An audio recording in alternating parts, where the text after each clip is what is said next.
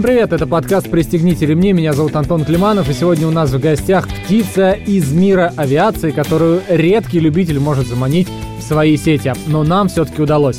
К нам пришел Игорь Педан, директор операционного комплекса UTG Aviation Services в аэропорту Внуково.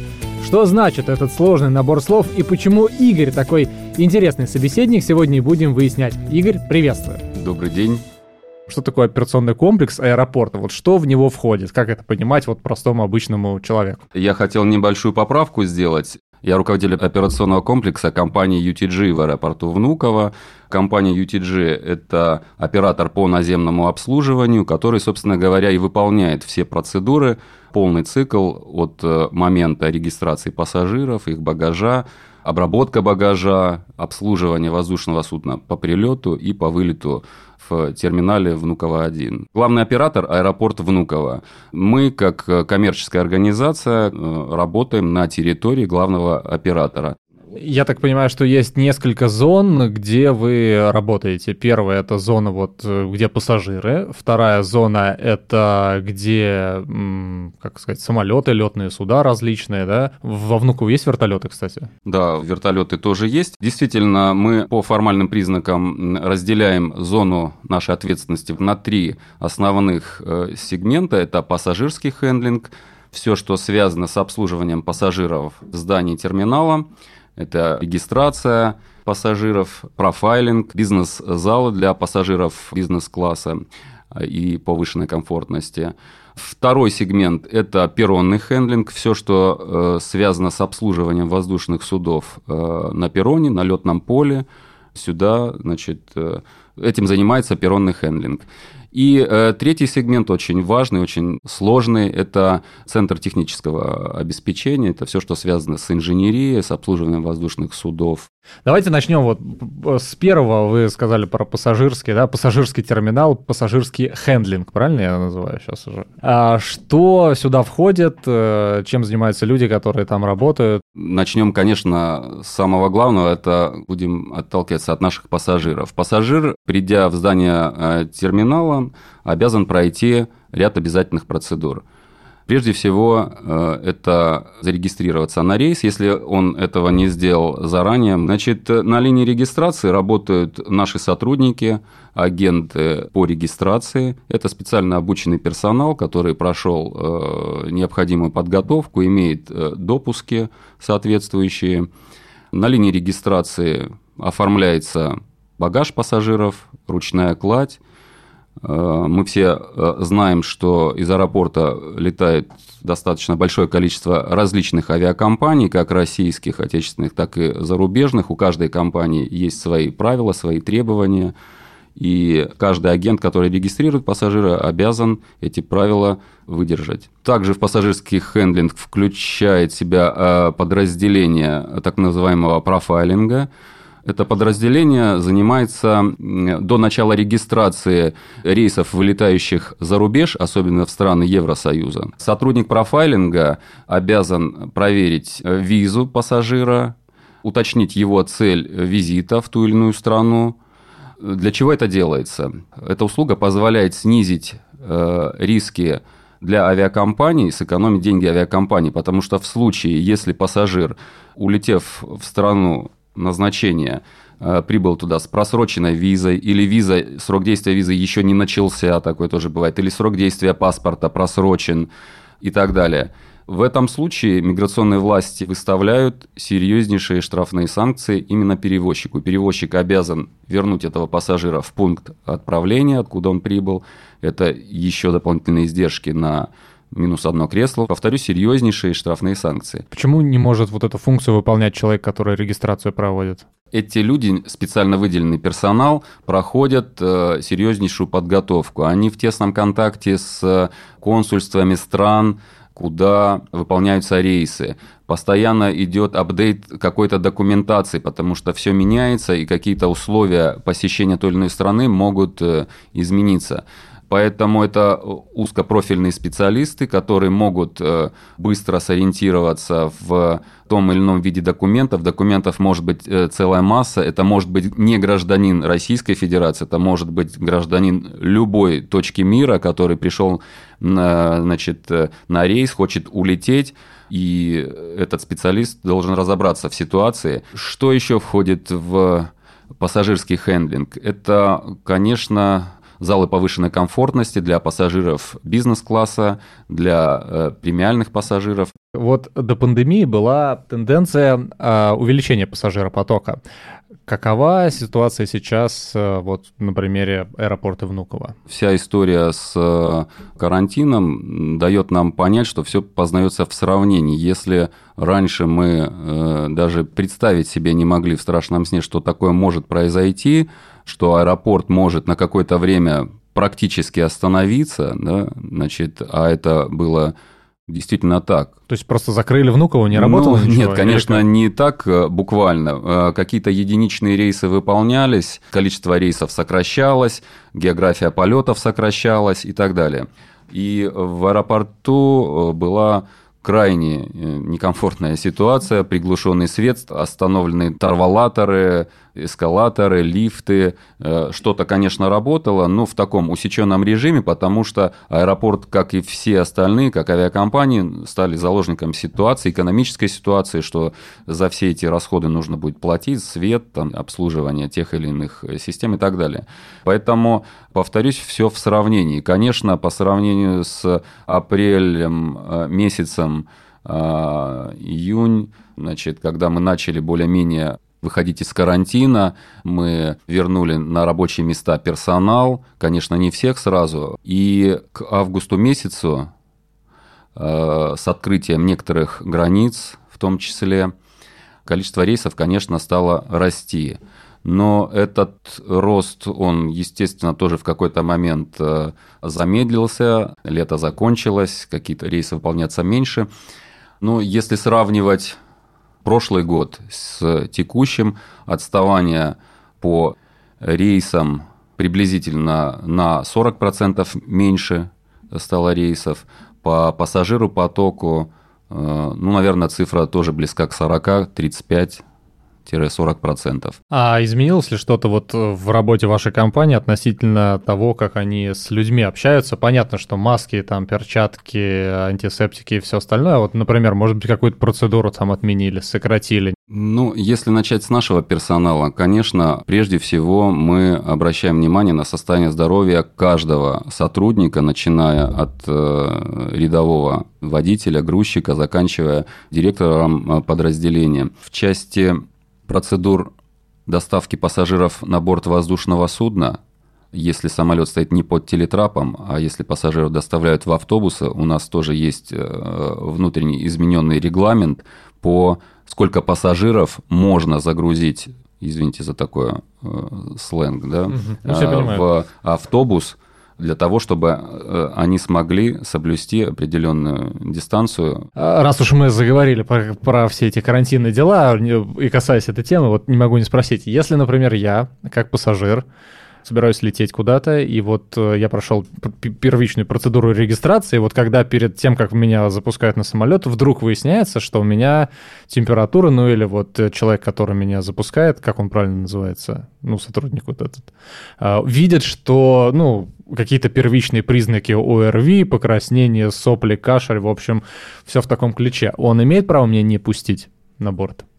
Вы знаете, ну, начну с входной группы э, в здание аэровокзала. На входной группе стоят э, э, специальные тепловизоры, и находится сотрудник медицинского пункта Внуково, который мониторит ситуацию всех входящих в аэропорт пассажиров, в том числе и провожающих.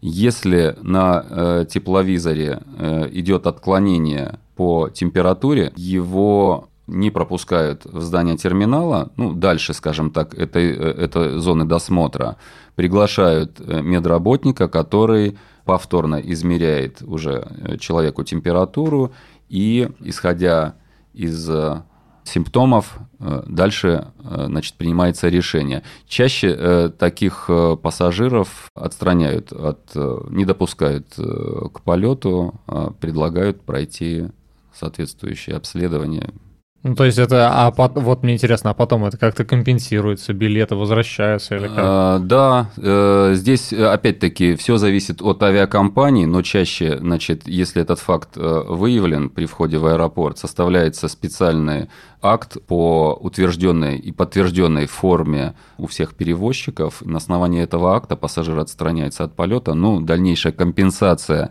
за невыполненный полет скорее всего, возвращается не деньгами, а переоформлением билета на следующий рейс, когда человек ну, поправится. Вот если говорить э, о процедуре регистрации и о часе пике. Сколько вообще сейчас официально нужно на это? За сколько я должен прибывать в аэропорт, чтобы никуда не опоздать, ничего не делать? Вот эта процедура как сейчас происходит? Ну, вы знаете, на самом деле здесь важно понимать, опять-таки, прежде чем э, совершить перелет той или иной авиакомпании, нужно внимательно ознакомиться с правилами э, данного перевозчика. Практически все российские компании закрывают регистрацию на свои рейсы за 40 минут до вылета рейса. Не практически все, а все. Может так точнее случиться, что я стою в очереди, да, вот передо мной кто-то долго там, не знаю, что-то выяснял, какой-то вопрос, паспорт, не знаю, просрочен и так далее. я стою за этим человеком в очереди. И тут проходит 40 минут, и передо мной закрывают регистрацию. Такое может быть? Конечно, любая ситуация может возникнуть, и такая, э, о которой вы сказали, не исключение. Многие перевозчики сейчас практикуют не индивидуальную регистрацию на конкретный рейс, по направлению, а так называемая э, мультирегистрация, мультиблок, то есть э, выполняет авиакомпания рейсы в разные направления, там, внутрироссийские. Ну, понятно, 6 рейсов, и 6 прям рейсов, все открывают да. и Все поехали. открывают, так как регистрация практически на, в аэропорту начинается за сутки, может начинаться за сутки до вылета рейса. И вот этот мультиблок, он в, э, в течение суток работает. Если произошло так сказать, на линии регистрации, ну, некое скопление в час пик, как вы говорите, да. Во-первых, мы, э, как правило, об этих пиках знаем. Скажу почему.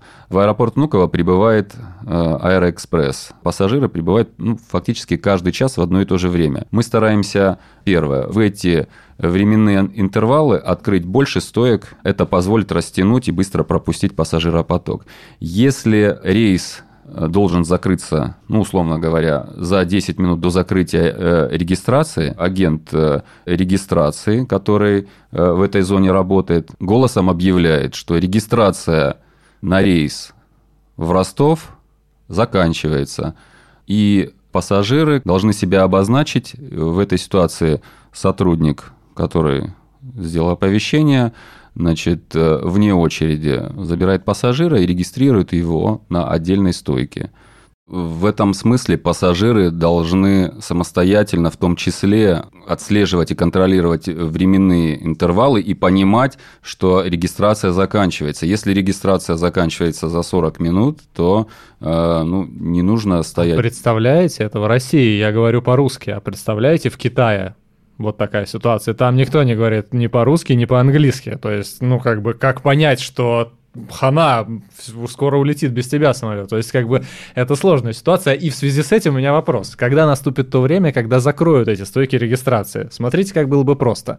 Я предлагаю решение. Все регистрируются онлайн. То есть, например, мы говорим, что через два года регистрации в аэропортах будут закрыты. Все должны регистрироваться онлайн. И как, вот, например, пенсионеров переводят на получение пенсии по карточкам, их обучают также и здесь пассажиров э, должны обучать, чтобы они регистрировались онлайн. Интернет, в конце концов, практически везде есть. Я думаю, что всему свое время придем и к этому. Э, мировая практика показывает, что многие аэропорты именно такой э, схемой придерживаются. Конечно, полностью, наверное, не отходят от, э, скажем так, использования э, человеческого ресурса и классической э, схемы регистрации, но в многих аэропортах уже внедрена процедура регистрации э, на э, либо ты регистрируешься дома, в аэропорт приезжаешь и сдаешь багаж через специальный терминал, который измерит твой багаж, взвесит, ты сможешь оплатить, если это потребуется, да, там, э, за этот багаж. Про багаж давайте поговорим. Есть какие-то у вас, не знаю, может быть, рекомендации тем, э, кто Э, везет, не знаю, большой багаж, что нужно сделать, чтобы не попасть на переплаты. Вот это понятно, что у каждой авиакомпании свои правила, свой вес, свои размеры, наверное, ну плюс-минус одинаковые. Ну вот, может быть, какие-то рекомендации у вас есть? Ну, рекомендация здесь может быть, наверное, э, только одной. Э, внимательно ознакомиться с правилами перевозчика. Обычно на сайте авиакомпании все подробно, детально расписано, сколько должен весить багаж. Можно ли вести два чемодана, а не один, габариты э, багажа. И все, что можно порекомендовать, э, читать правила, читать правила, провоза, читать правила да, багажа у авиакомпании. Ну и опять-таки здесь э, пассажир сейчас также многие компании практикуют различную тарифную сетку для пассажира. Кто летит без багажа, будет один тариф, у кого-то одно место багажа, и пассажир об этом знает, он может воспользоваться другим тарифом. Если у тебя э, что-то сверх... А кто-то летит с женой, и поэтому, извините, платить еще за багаж столько же. Про потерю багажа, это, наверное, уже не к авиакомпании, мне кажется, а вот именно к аэропорту, где он остался или ждет вас.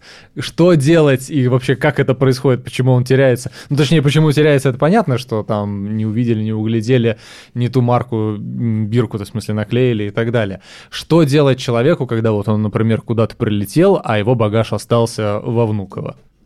Да, ну, э, вы знаете, по психо, наверное, эмоциональному состоянию, э, ну, если глазами пассажира, да, неприбытие багажа, потеря багажа, наверное, может приравняться к отмене рейса, да, там и так далее. Ну, то есть, э, действительно, это в определенном смысле катастрофа, да, все личные вещи остались, человек мог прилететь на отдых, да, а рейс летает там раз в неделю, вот, не дай бог. Ну, э, всякие ситуации бывают. Э, что делать? Конечно, разберем этот вопрос с, в разных плоскостях. Пассажиру, прежде всего, необходимо обратиться специальное подразделение в аэропорту, в, в любом аэропорту есть такое подразделение, это э, служба розыска багажа. Подчеркиваю, в любом аэропорту есть э, международная система розыска багажа, которая позволяет э, искать багаж любой точке мира с привязкой того или иного рейса. А, заполняется определенная форма, и в которой идет описание багажа, значит, номера бирок, и пассажир оставляет свои контактные данные, координаты, где он будет находиться. Далее сотрудник аэропорта, как правило... Какого? Куда ты прилетел? Да, куда ты прилетел и где ты не получил свой багаж. Он присваивает, ну, условно говоря, номер дела этому а, акту и запускает процедуру розыска багажа. Вот как раз-таки в этой общей базе данных, назовем ее так.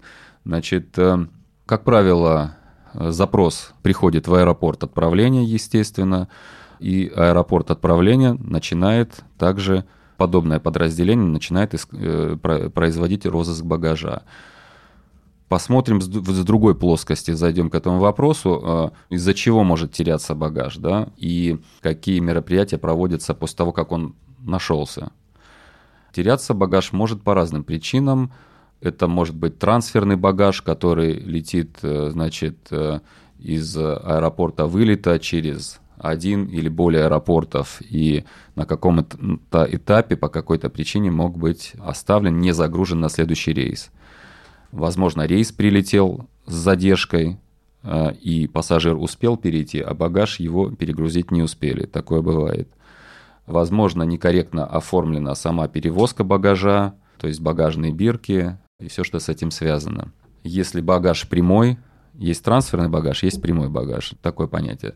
Тоже причин достаточно много. Это задержка обработки багажа в автоматизированной системе. Опять-таки, если здесь чуть-чуть углубиться в суть вопроса, когда пассажир сдает багаж на стойке регистрации, этот багаж по ленточке уходит куда-то. Я всегда думал в большой ящик. Ну, падает вот так.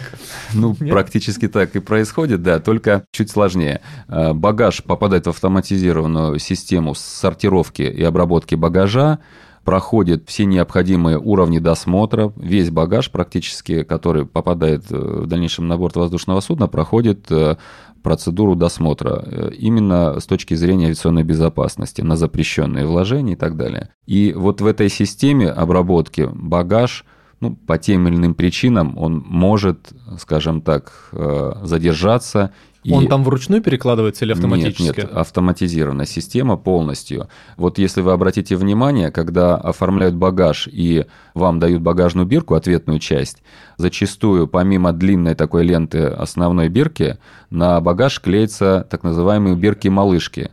Их не меньше четырех штук. Э, рекомендовано э, клеить на разные части э, сумки или чемодана. Это как раз делается для того, чтобы Первое. Система автоматизированная, а, оснащена сканерами.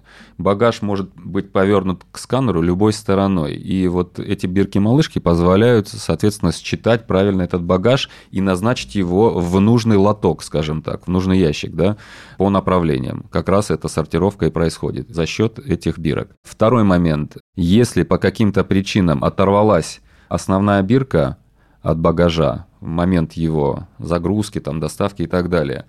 И вот эта бирка-малышка позволяет далее идентифицировать багаж, чей он все-таки. Отсканировав этот штрих-код, ты поймешь, чья, чья сумка или чей чемодан потерялся или там не был доставлен своевременно.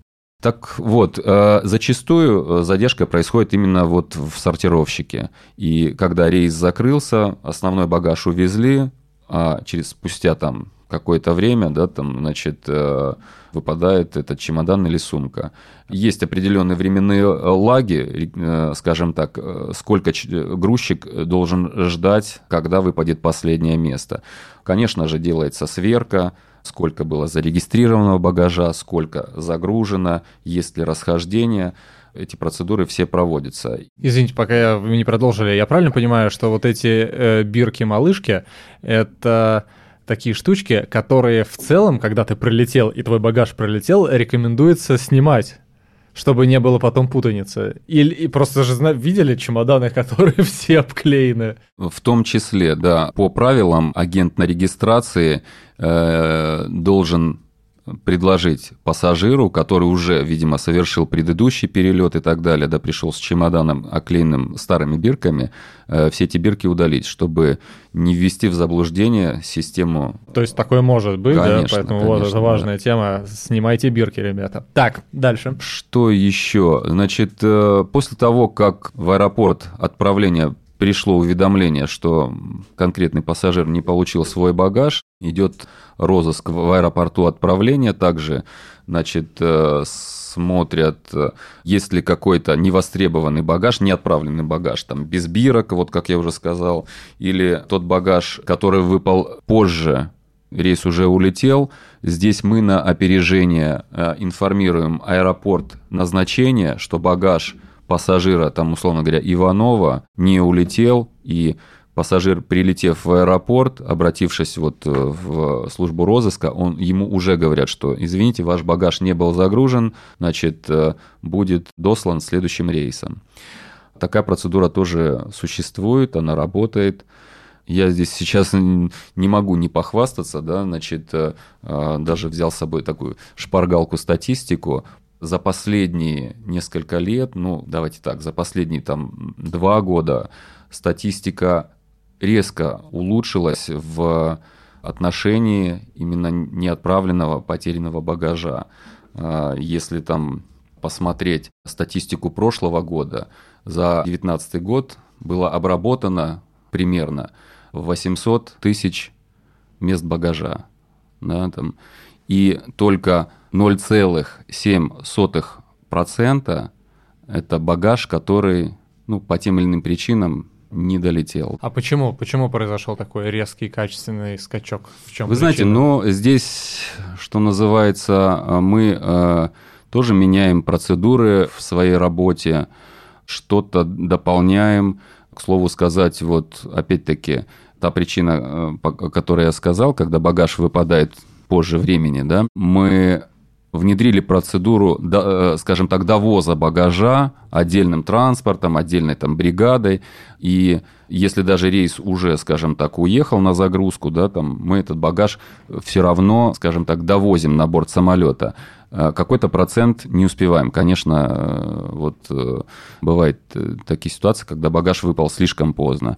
Мы мотивационные вещи для персонала внедряем в компании потому что все вот эти, скажем так, э, минусы, да, которые могут быть связаны с повреждением багажа, с там, неотправкой багажа, да, люди, которые с этим работают, ну, грузчики, да, они должны э, тоже быть мотивированы на, скажем так, э, качественную работу. Но это уже наши внутренние, скажем так, вот если предположить, например, какую-нибудь возьмем европейскую страну, ну, типа Лондон, куда рейсы регулярно летают, ну, мы говорим до пандемии, вот если я утром летел, и мой багаж не пролетел со мной утром, какой, какая вероятность, что вот, например, вечером он будет в Лондоне?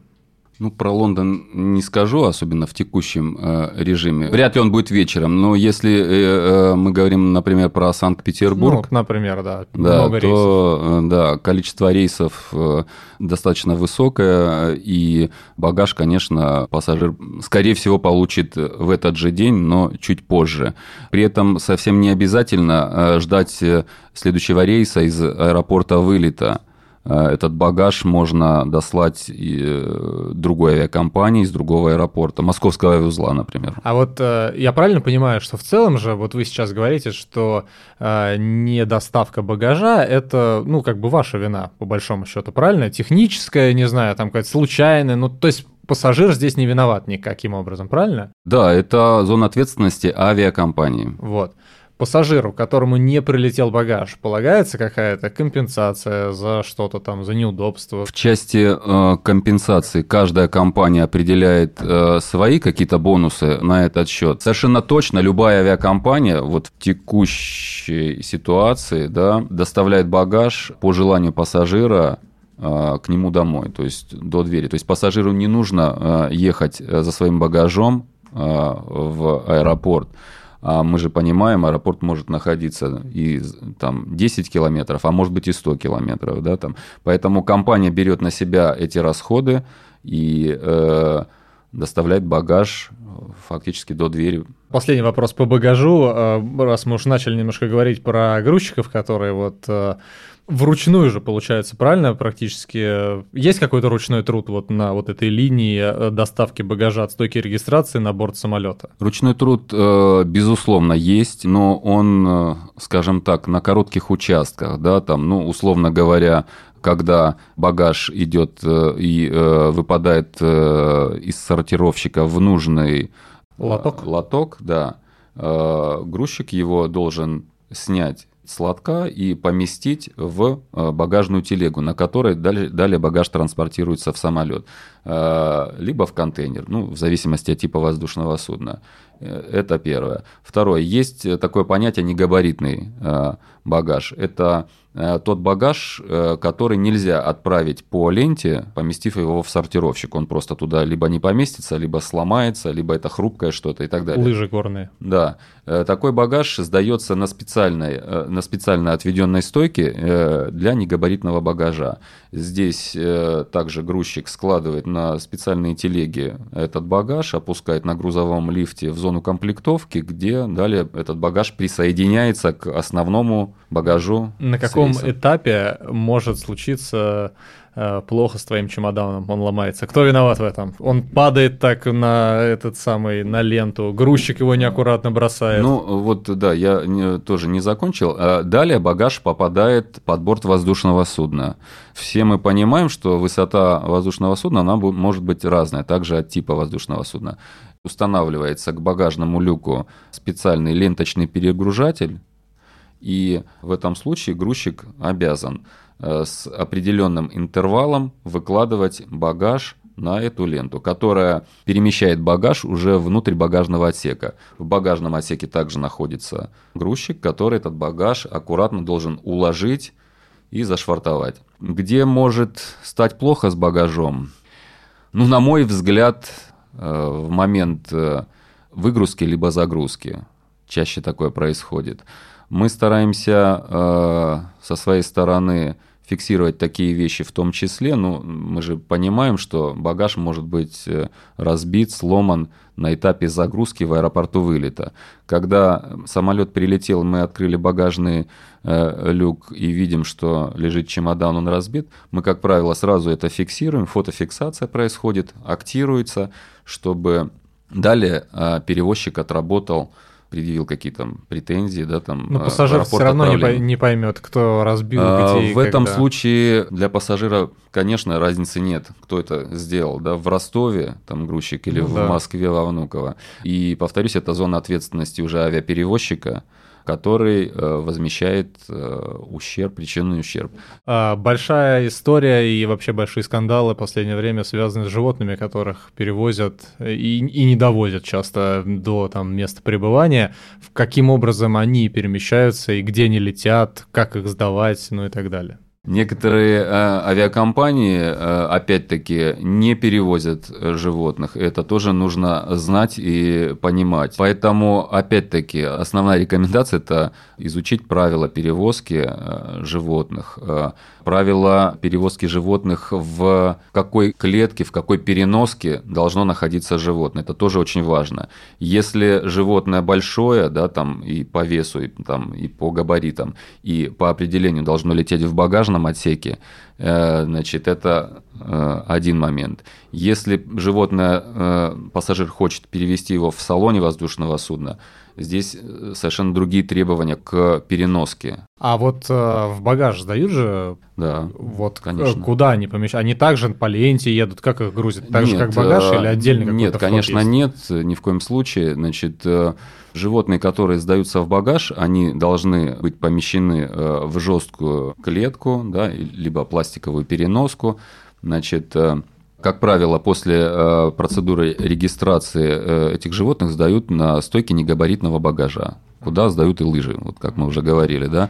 И грузчик без каких-либо там, ну, скажем так, лент и э, система обработки багажа вручную несет, значит, эту клетку размещает на багажной телеге, далее перемещается под борт воздушного судна.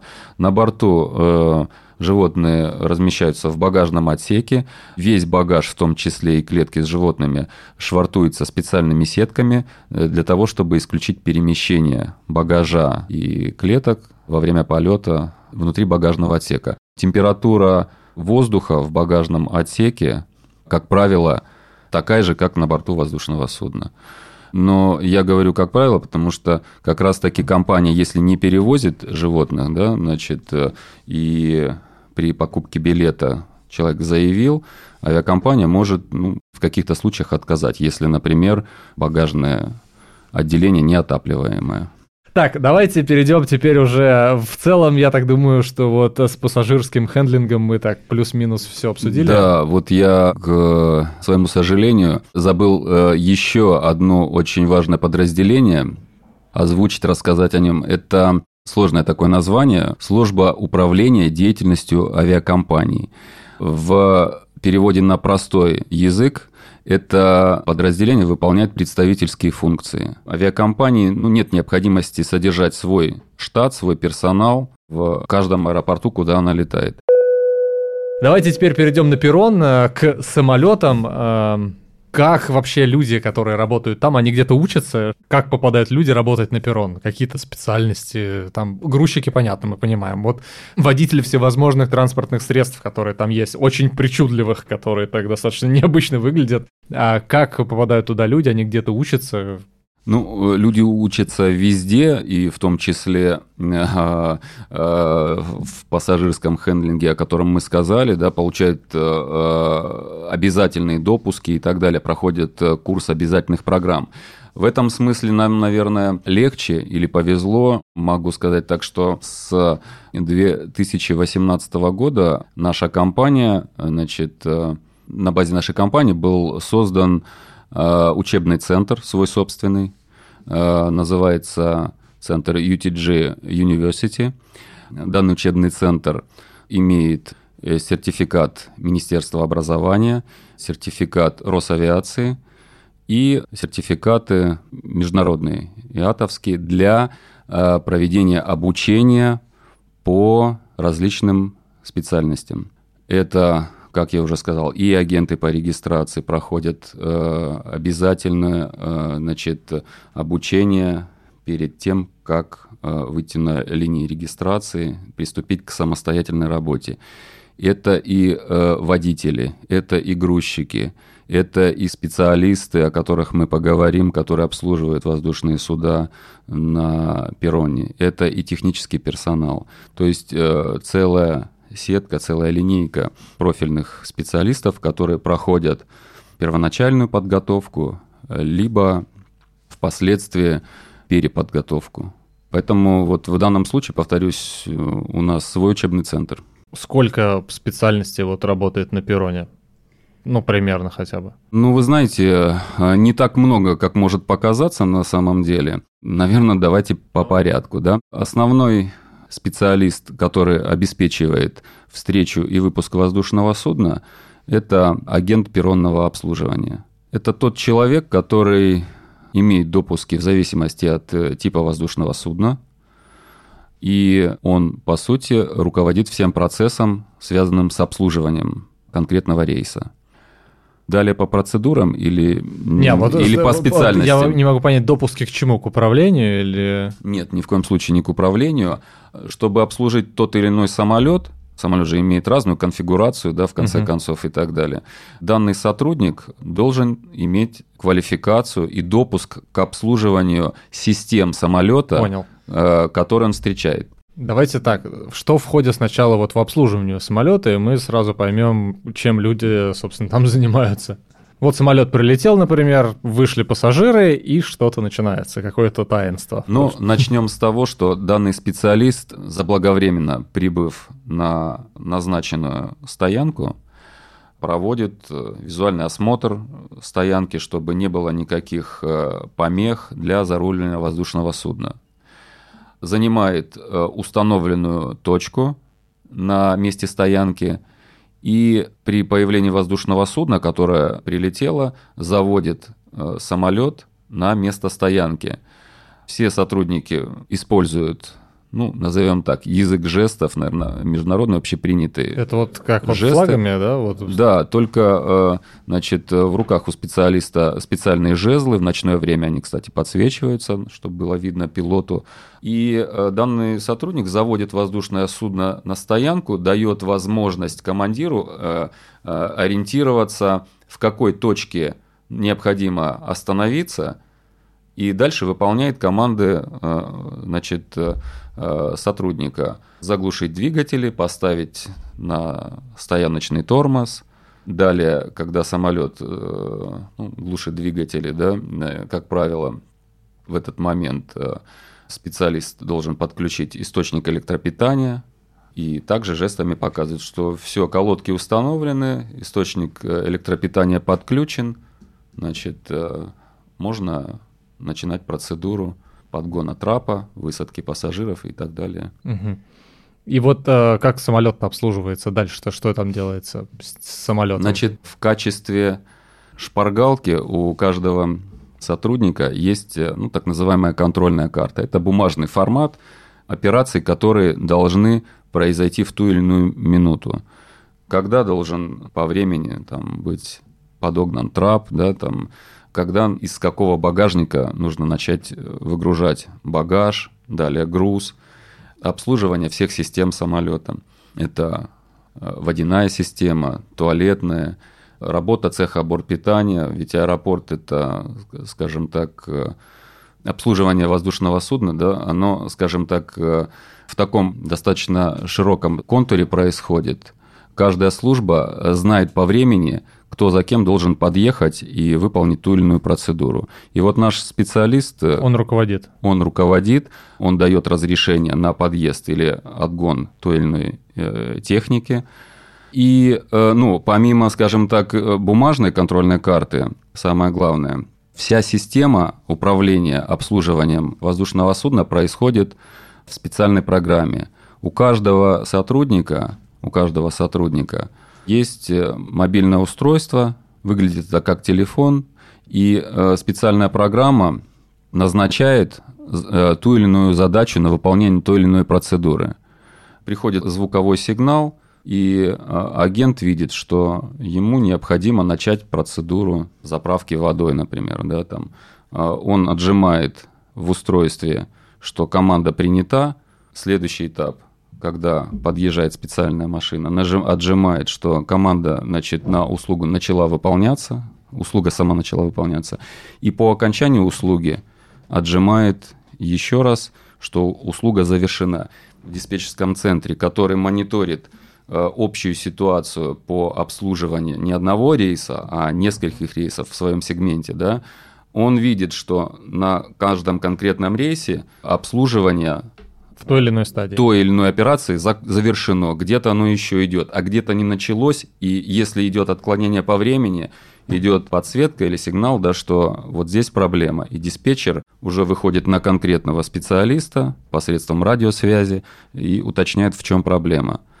Вот примерно Если вкратце, какие вот работы проводятся на самолете? Мы поняли, водоснабжение, уборка туалета, питание, заправка, еще, заправка топливом. Еще уборка, я не знаю, сказали, да, да уборка, уборка да, работа цеха бортпитания. Естественно, э, техперсонал э, делает свой контур э, обхода самолета на, скажем так, наличие повреждений, там, не дай бог, да, там общается либо с экипажем по прилету, либо знакомится с специальным журналом, где занесены какие-то замечания от экипажа во время полета в части технического состояния. Но угу. это отдельная тема. В части работы э, агента на перроне, естественно, выгрузка э, и загрузка, ну, если говорить про вылет, прилет-вылет э, багажа и груза. Есть тоже такое. Это разные вещи? Это разные вещи, да.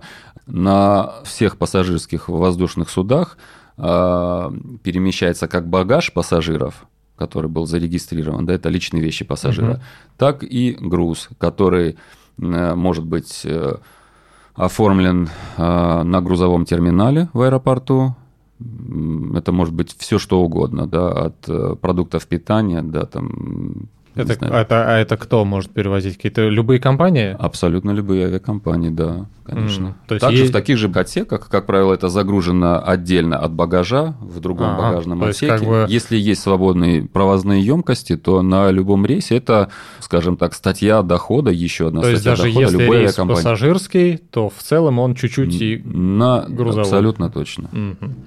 Сколько нужно времени, чтобы развернуть самолет вот ну, заново. Вы знаете, это зависит опять-таки от э, заказчик, здесь авиакомпания выступает. Минимальное, да? минимальное время. А, в нашем случае минимальное э, время обслуживания воздушного судна с момента прибытия установки на стоянку до момента убор, уборки колодок 25 минут. Ого, это прям как но, Формула-1. 25 э, минут, но в этом случае должны быть выполнены обязательный ряд требований. Чтобы обеспечить такой разворот, здесь э, вступают ну, немножко другие, скажем так, параметры да, и критерии обслуживания данного самолета. Ну, это быстро, я думал. А почему тогда происходят задержки рейсов? Ну, там, например, самолет прилетел, вышли пассажиры, и все это долго там... Не знаю, самолет, например, задержался, да? Такое часто бывает, что вот э, курортные направления, как летает самолет, прилетел, пассажиров прилетел, чемоданы выгрузили, убрались, приготовили, загрузили пассажиров и полетели в обратную сторону. И вот часто бывает, что самолет, например, там задерживается, прилетает и Тут, в общем, опять эта процедура медленно идет, и ты долго ждешь. Ну, на, раз 25 повторюсь, минут. нет, э, опять-таки, 25 э, минут это, скажем так... Э, Экстренно. Не то, что экстренно, нет, это запланированный, скажем так, график, да, то здесь происходит это примерно следующим образом. После того, как воздушное судно зарулило на место стоянки, во-первых, стоянка должна быть обязательно самоходной. Есть тоже э, ну, разное понятие стоянок на аэродроме. Есть под телетрапом, есть самоходные, есть стоянки под буксир, где самолет сам э, не может там зарулить или наоборот вырулить. Зарулить может, а вырулить только под буксир. Так вот, а есть самоходные стоянки, где воздушное судно самостоятельно зарулило и на тяге подъехать. собственных двигателей также со стоянки уходит как бы насквозь. Так вот, а, обязательное требование должна быть самоходная стоянка, чтобы уложиться в этот э, норматив. Обязательное условие наличия двух автотрапов. Трапы подаются одновременно к передней и задней двери для высадки пассажиров. Обязательное условие наличия двух э, автобусов для э, встречи пассажиров и двух автобусов на вылет. То есть в момент, когда самолет встал на стоянку, упорные колодки установлены, подъезжают два автотрапа, пассажиры быстро, ну как быстро, да, никто их, конечно, не, не ну, выбрасывает из самолета, да, э, должны покинуть э, одновременно э, воздушное судно по двум трапам и разместиться в автобус, чтобы уехать в терминал. В это время уже подъехали два автобуса с пассажирами, которые на вылет практически. Как правило, во время такого разворота не производится уборка воздушного судна. Бортпроводники собирают крупный мусор, скажем так, да, и готовы принять пассажиров на вылет. В это же время, как только самолет встал на колодке, параллельно начинается заправка воздушного судна, но заправка в обязательное условие входит наличие пожарной машины, которая должна быть на соседней стоянке, потому что заправка э, запрещена, если идет высадка либо посадка пассажиров. Но чтобы исключить все вот эти запрещающие да, там, а, моменты, да, как раз-таки посадка и высадка пассажиров разрешена, но при наличии пожарной машины. Вот обязательное требование должна быть пожарная машина. И, по сути, с моментом выгрузки пассажиров и багажа сразу же происходит загрузка. Из-за чего может быть задержка рейса? Задержка рейса, конечно, может произойти по целому ряду причин. Если говорить по какой-то статистике, да, там, ну, навер, на, на, наверное, э, это тех причины, метеоусловия. Все остальное, это тоже имеет место быть, и опаздывающие пассажиры, либо пассажиры, не явившиеся на посадку, но зарегистрированные на рейс и сдали свой багаж. В этом случае мы в целях безопасности полета обязаны снять багаж пассажиров, которые на рейс не явились. И э, розыск этого багажа, снять этого багажа э, занимает какое-то время. А вот э, зона ответственности за задержку, она как распределяется между авиакомпанией и вот аэропортом, например? В данном случае главный оператор аэропорт Внуково, э, значит, есть такое подразделение Центр управления и координации. Данный вопрос рассматривает и определяет виновную сторону, назовем это так, на кого отнести задержку рейса. На самом деле здесь все прозрачно и просто. Если рейс задержался, значит, на это были какие-то причины.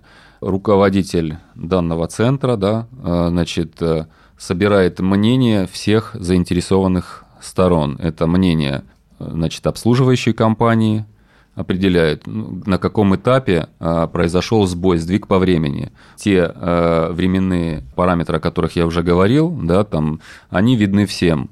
И э, видно сразу отклонение, что та или иная служба отработала с задержкой по графику, условно говоря.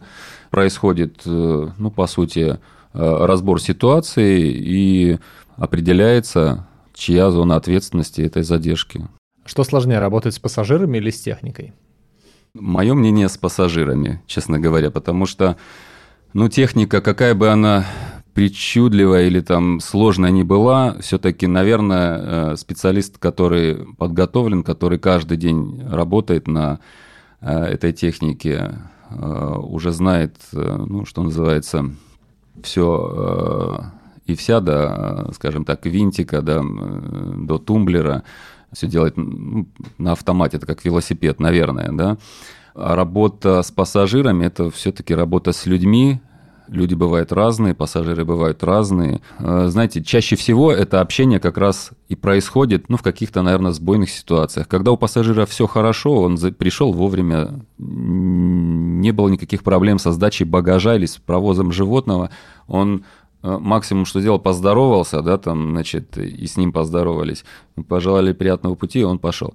Кстати, вы можете внести пассажиров в черный список? Авиакомпания, понятно, а вы?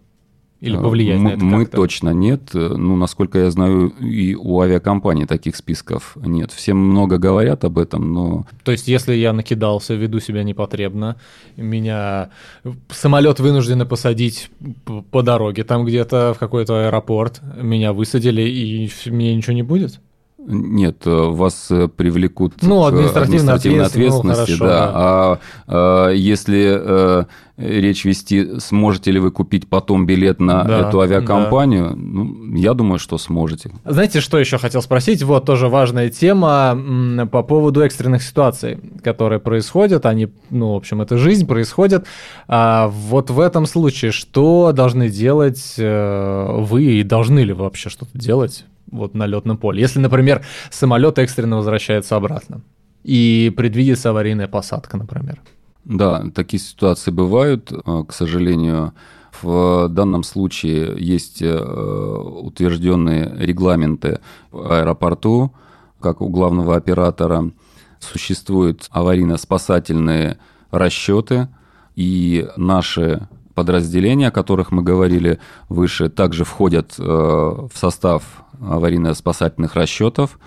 Э, Когда самолет возвращается по той или иной причине, ну, чаще это какая-то технеисправность, объявляется аварийная тревога, присваивается определенный код в зависимости от сложности ситуации, проходит оповещение, все э, сотрудники, которые входят в аварийно-спасательные расчеты, обязаны прибыть к месту сбора. Это э, достигается путем регулярных тренировок. Это совершенно точно могу сказать. Никакая не фикция, да, там, э, а системный подход э, и тренировки.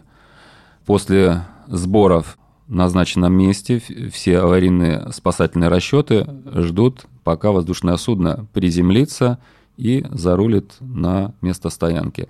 В этот момент происходит оценка ситуации. Если борт сел благополучно, зарулил, происходит команда отбой, все занимаются своей обычной работой, выполняют свой функционал. Ну а если, не дай бог, что-то произошло, уже в зависимости от ситуации, значит, э, действует. Я так понимаю, что есть какой-то центр, который руководит всем этим делом, и в том числе вот... э, Центр, э, я говорил о нем выше, Центр управления координацией, это как раз э, структура аэропорта, как главного оператора, который, в общем-то, И в экстренной ситуации ваши сотрудники подчиняются ей. да, в том числе, Всё понятно. конечно. Давайте к третьей части нашего разговора. Мы говорили уже, что есть пассажирский э, хендлинг перрон, да? Как это называется правильно? Перронский? Перронный А, хендлинг. перронный, да. перронский. И третий это что-то связанное с техникой, правильно? Да, ну это центр технического обслуживания, это инженерия, инженера, специалисты высокого класса, э, которые занимаются техническим обслуживанием, ремонтом э, воздушных судов, проведение всевозможных э, чеков и так далее. Мгм. Это тоже входит в ваше, в ваше подчинение, скажем так. А, нет, Они отдельно? нет, они отдельно, да. А, то есть это они к аэропорту относятся, Они правильно? относятся, нет, они относятся, э, это, скажем так, подразделение, которое относится ну, к нашей компании, это компания, э, Центр технического обслуживания компании UTG, да, но э, в рамках моих полномочий в операционный комплекс э, не входит, да. А вот они обслуживают абсолютно все борта, которые прибывают, ну, в частности, мы говорим про Внуково. Нет, тоже не совсем так, точнее, совсем не так. На э, условиях договора с той или иной компанией, да, каждая компания вправе э, самостоятельно выбирать провайдера технических услуг. И таких провайдеров в аэропорту, ну, в данном случае Внуково, их несколько. И мы обслуживаем, наши э, технические специалисты обслуживают э, ну, Понял, с определенный кем с- список авиакомпаний, с кем есть договорные отношения. Все, да. я понял. Почему нужно в- ждать э, в самолете, когда он прилетел, сидеть пристегнутым, не выходить? Понятно, техника безопасности, вот, но есть какие-то глобальные еще причины? По моему мнению, э, в первую очередь дать возможность отработать качественно бортпроводникам. Ведь э, бортпроводники, они так же, как и пассажиры, во время взлета и посадки, если вы обратили внимание, э, сидят на своих местах, пристегнуты, и также, значит, ну, в общем-то, ждут, пока воздушное судно приземлится. А, И И, и, в этом случае, когда борт приземлился и уже ушел там с взлетно-посадочной полосы, бортпроводники должны обеспечить те процедуры, все, что связано с э, выпуском пассажиров. Поэтому, э, если люди начнут э, с момента там, приземления вскакивать со своих мест, правильно вы сказали, а, это небезопасно, да, там, и б, бортпроводники не смогут перемещаться там, по салону, да, там, чтобы занять свои штатные места и подготовить к двери к открытию, к выпуску пассажиров. Ну и опять возвращаясь к безопасности, даже остановка воздушного судна не гарантирует, что все как бы можно вставать и э, бежать к выходу. Э, воздушное судно может остановиться на э, специальной точке, и с этой точки самолет заводят на, на стоянку буксиром например, а соприкосновение буксира, начало движения тоже определенные ну, риски, да, скажем так, упасть, получить травму и так далее. Поэтому э, нужно оставаться на своих местах и выполнять четко команды экипажа, команды бортпроводников. В заключительном блоке нашего э, мини-интервью э, ряд личных вопросов. Э, часто ли вы летаете? В этом году не часто, пожалуй, ни разу не летал. А, ну, а если, опять-таки, возвращаться в прошлое, ну, не реже, наверное, двух раз в году точно. Угу. А боитесь ли вы летать? А, скорее нет. Почему скорее? Ну, наверное, э, в, э, в жизни каждого э, человека бывали моменты, когда на том или ином рейсе, ну, где-то там чуть больше потрясло или там, значит, что-то еще произошло. Поэтому, наверное, я не исключение. Были какие-то моменты в моем опыте перелетов. А так я об этом не думаю. Я ну, наверное, это либо есть, либо этого нет. Либо ты боишься, либо не боишься. Я как-то к этому отношусь спокойно. Во время вашей работы были какие-то экстренные ситуации? Были. Можете рассказать? Ну, это самый, наверное, такой трагичный случай в э, моей жизни, когда я работал в аэропорту Домодедово, была э, такая авиакомпания, ее сейчас уже нет, Волга Авиаэкспресс, когда воздушное судно вылетело из аэропорта, Домодедово на тот момент и не долетела до пункта назначения. Э, в э, Волгоград э, произошел теракт и угу. самолет а разрушился. Если не секрет, какие вас, как одного из руководителей, эм, ну как, что после этого было?